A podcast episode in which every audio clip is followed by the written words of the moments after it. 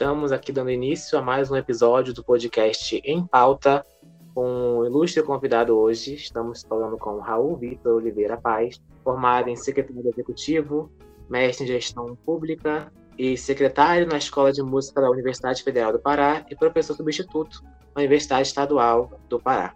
Bem-vindo, Raul.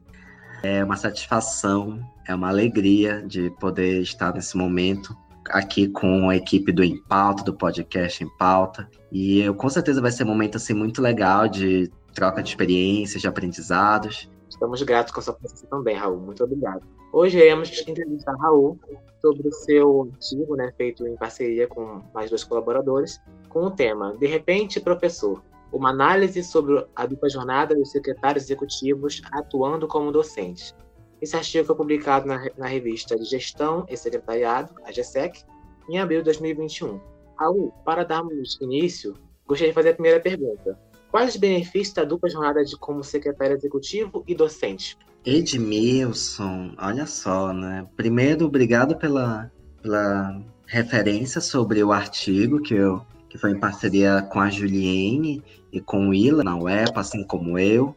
E o Willer, né, um aluno também do curso, estudante do curso, que já está concluindo também a sua graduação. E a gente fez esse trabalho. E os resultados do artigo evidenciaram isso, que, sem sombra de dúvidas, são um, inter... um deles é um intercâmbio de conhecimentos, uma vez que a gente lida com conhecimentos tanto profissionais no mercado de trabalho, no mundo do trabalho, e essa possibilidade de interagi-los em tempo real com os estudantes, com os alunos em sala de aula, ao mesmo tempo que os alunos também vêm com outras bagagens, vêm com histórias de vida que vêm nos somar enquanto profissionais, professores, enquanto secretários, professores. Então, sem sombra de dúvidas, é, é uma troca muito importante de experiências, de conhecimentos, de práticas, que faz com que tenha sentido a nossa formação, que tenha sentido a nossa a no, nossa vivência, as nossas vivências profissionais e pessoais também. Um outro benefício que a gente constatou no, na pesquisa e que de fato ocorre na prática é a ampliação da rede de relacionamentos. Uma vez que, além das redes profissionais, né, nossos contatos profissionais com os colaboradores, com os colegas de trabalho, com os contatos externos que a gente adquire enquanto secretários, nas nossas rotinas, nas nossas interações, obviamente que esse, esse universo relacional se amplia com os estudantes, que a partir daquele momento que a gente tá em, entra em contato com eles na sala de aula, a gente também está lidando com os nossos futuros colegas e profissionais. Então é uma oportunidade muito rica de estreitar esses relacionamentos e de é, ofertar tanto conteúdo como didático, como ensino possível para e, e experiências profissionais mesmo com eles, né? A atualização constante, uma vez que, enquanto secretário, enquanto professor, a gente precisa se atualizar constantemente, se aperfeiçoar, se capacitar. Obviamente que em contextos distintos, mas essa necessidade de atualização, de capacitação e aperfeiçoamento é necessária tanto para nós, enquanto secretários e enquanto professores, e a transmissão de experiências profissionais que a gente, nas nossas aulas, a gente acaba também tendo essa oportunidade, né? Um exemplo que eu dou aqui é eu ministro uma disciplina que é chamada Relações Públicas, Cerimonial e Etiqueta no curso para os alunos do segundo ano. E quando a gente chega na parte de precedência, cerimonial e protocolo, como eu já tive e tenho essa oportunidade de atuar ou como cerimonialista, ou como mestre de cerimônias, no setor de trabalho da UFPA, que no caso é a Escola de Música, então eu levo experiências e exemplos e modelos para eles, por exemplo, de cerimoniais, de precedência, de protocolo. A gente analisa né, um roteiro de cerimonial com base na minha prática profissional, e a partir daí eles vêm trazendo experiências que porventura eles já tenham tido, enquanto profissionais da área de eventos, enquanto experiência na área de eventos. Então, assim, é uma troca muito boa de experiências profissionais nesse sentido, né? Em que eu aprendo com eles, eles aprendem comigo, e é um aprendizado conjunto. Sem sombra de dúvidas, para mim, esses são os principais benefícios. Muito bom, excelente, Raul. Muito obrigado. A próxima pergunta que eu tenho para você é: quais desafios né, da dupla jornada como secretário executivo e docente? Então, se por um lado essa atuação de dupla jornada ela tem benefícios, ela também tem dificuldades e desafios que a gente constatou na nossa pesquisa. Sem sombra de dúvidas, um grande desafio primordial que a gente encontra é a divisão de carga horária.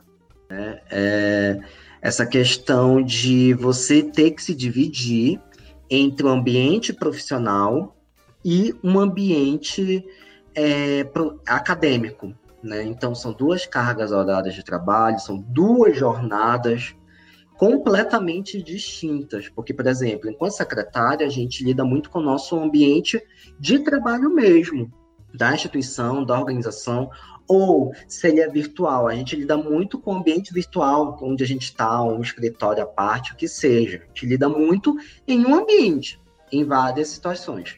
Já o docente, não, né? O docente, ele tem uma atuação tanto presencial, considerando a questão antes da pandemia, né? Tem essa questão também. Antes da pandemia, a gente tinha aquela divisão entre o, entre o profissional sala de aula entre a jornada docente na sala de aula e a jornada de atividades fora da sala de aula, mas que dependem fundamentalmente para o ensino, por exemplo. Preparação de aulas, é, é, de conteúdos, plano de ensino, é, estruturação das avaliações, correção delas, enfim.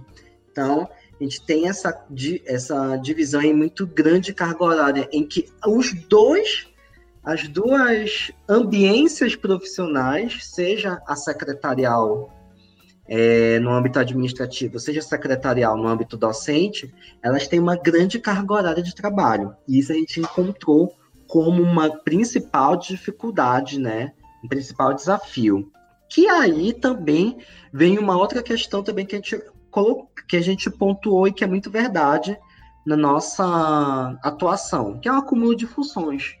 Né? Conforme a gente vem, a gente soma com essa carga horária docente, além da nossa carga horária profissional, sem sombra de dúvidas, a gente tende a acumular e a gente acumula muito mais funções e que precisamos dar conta e ter uma gestão do tempo muito refinada para é, ter que lidar com todas as demandas.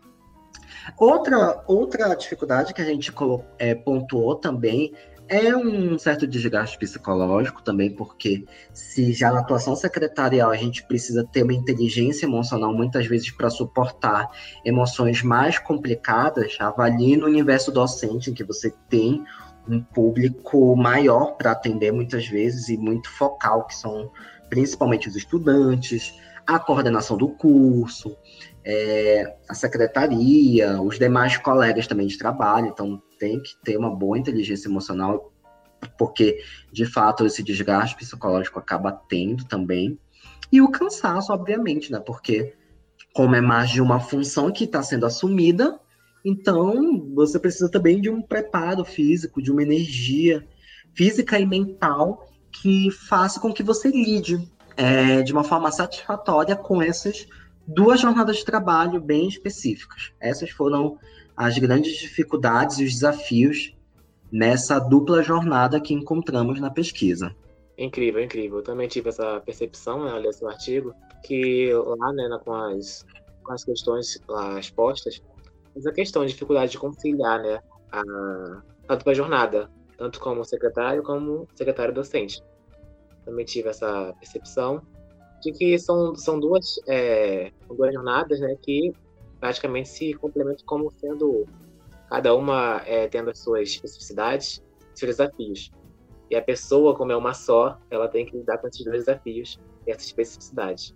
Muito obrigado, Raul. Agora, mais uma pergunta que eu tenho para lhe fazer é: quais as atividades profissionais que são comuns na atuação, né, como secretário executivo e docente? Sobre as semelhanças nessa questão, Edmilson, que você colocou, né, e da questão das dificuldades, a gente também teve alguns pontos convergentes que nos aproximaram e que serviram para a gente também lidar com essa dupla jornada, que são, por exemplo, a responsabilidade, o comprometimento, a gestão da informação e de pessoas, a gestão do tempo e o relacionamento interpessoal. De uma forma muito simplificada e direta, toda, todas essas semelhanças, a gente, elas são muito complementares. Quando, por exemplo, você lida com, quando você acaba tendo esse senso de responsabilidade necessário, tanto na atuação secretarial como na atuação docente, gera em você um comprometimento, né, um engajamento melhor para você organizar as atividades, distribuir as demandas, gerenciar esse tempo necessário para cada uma delas. Dar um exemplo. É, hoje, hoje, por exemplo, que é um que, que é um dia mais tranquilo. Para mim, os dias mais tranquilos são em segundas-feiras. Então, por exemplo, eu vou dedicar as segundas-feiras para a preparação de atividades acadêmicas. Já na terça em diante, terça, quarta e quinta, por exemplo, além das aulas que já estão programadas, eu já vou ter como lidar com as demandas administrativas e de secretaria lá da escola, por exemplo. Então, uma gestão do tempo é necessária para essa para que as, ambas as jornadas de trabalho elas sejam satisfatórias, né? E o relacionamento interpessoal, e, e, aqui é um ponto muito importante o relacionamento interpessoal, porque é naquele sentido de que, por exemplo, as pessoas, como elas já conhecem o seu trabalho, já conhecem a sua é, a sua credibilidade profissional, a sua imagem profissional. Então, isso lhe abre portas em questão de negociação de horários, por exemplo, né? É, é uma priorização maior de demandas, é, e um contato maior, ao mesmo tempo, com, com quem é do, do seu público, do seu âmbito profissional, com os alunos também, porque a partir do momento que você tem essa, esse exemplo né, de relacionamento interpessoal, de como ele acontece na prática, você lida isso, você passa isso para os alunos também, eles já vão tendo essa possibilidade de, opa, então é assim que funciona, então a gente precisa sempre cultivar os nossos relacionamentos interpessoais, né? E a partir daí, é, com esse relacionamento interpessoal, você tem uma maior chance de gerir tanto as informações, conteúdos necessários, em, em, nas, em ambas as práticas, né, tanto a secretarial como a docente, e de pessoas também, porque a partir do momento que você consegue lidar com essas informações mais organizadas e estruturadas, e você sabe com quem se comunicar e o que deve se comunicar, você acaba também é, gerindo é, distribuição de atividades, tarefas. Eu li o seu artigo, amei, principalmente as questões do quadro 1, onde vocês reuniram lá né, aquele quadro maravilhoso sobre estudos empíricos relacionados à docência e secretariado. Achei muito inovador, muito bom. E para encerrar o nosso encontro, eu gostaria né, de fazer a última pergunta. Raul, qual a mensagem que você deixa para quem deseja seguir a carreira docente? O meu ponto da mensagem é: planeje essa inserção na docência. Por quê, gente? Não só no nosso caso no secretariado, mas, por exemplo, quem é do bacharelado, quem é do tecnólogo, quem não é de um curso voltado à licenciatura, vai sentir um baque inicial grande quando for à sala de aula e perceber que não é o seu universo de trabalho a sala de aula. A sala de aula tem outra dinâmica, uma outra complexidade, é uma outra forma de você facilitar conteúdos, conduzir formação. Então é muito diferente de uma atuação profissional. Então, a primeira é, questão que eu veja e que, é, e que dá para deixar como mensagem de incentivo é planejar a sua inserção nessa carreira docente. Por quê? Você vai precisar de complementação pedagógica específica, conteúdos específicos, uma, uma, uma atualização, um aperfeiçoamento nessa, nesses conteúdos, para também, aliado à sua experiência profissional, você também ter um domínio dos saberes pedagógicos. Uma outra questão, um, e aí uma outra dica, né, uma outra mensagem que eu posso dar também, é de você também já aproveitar e fazer é, palestras menores, começar com palestras menores no seu, no seu local de trabalho, em que você vai instruir os profissionais, seus colegas, é, sobre um determinado processo, ou uma determinada um determinado conhecimento que você saiba e que você considera importante de socializar. Você pode começar com palestras, com oficinas, que auxiliam muito nessa preparação para uma turma de graduação, para uma turma de técnico, que é um que exige maior dedicação e responsabilidade.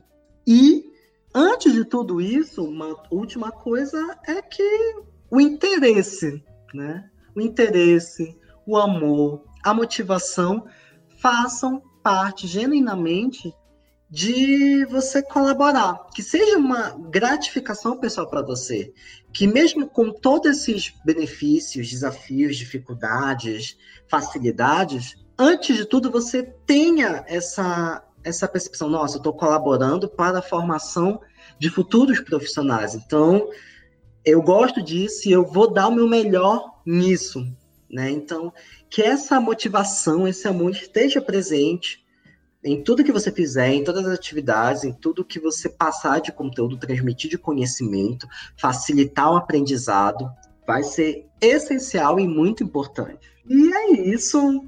É, mais uma vez, Edmilson, só é, reconhecimento e, e gratidão por essa oportunidade, por esse momento tão importante, tão necessário, né, para dialogar a universidade com a sociedade. Ah, eu agradeço também por você permitir essa, esse intercâmbio né, de, no secretariado, tanto entre a Paraíba quanto entre o Pará. E assim encerramos mais um episódio do podcast Em Pauta.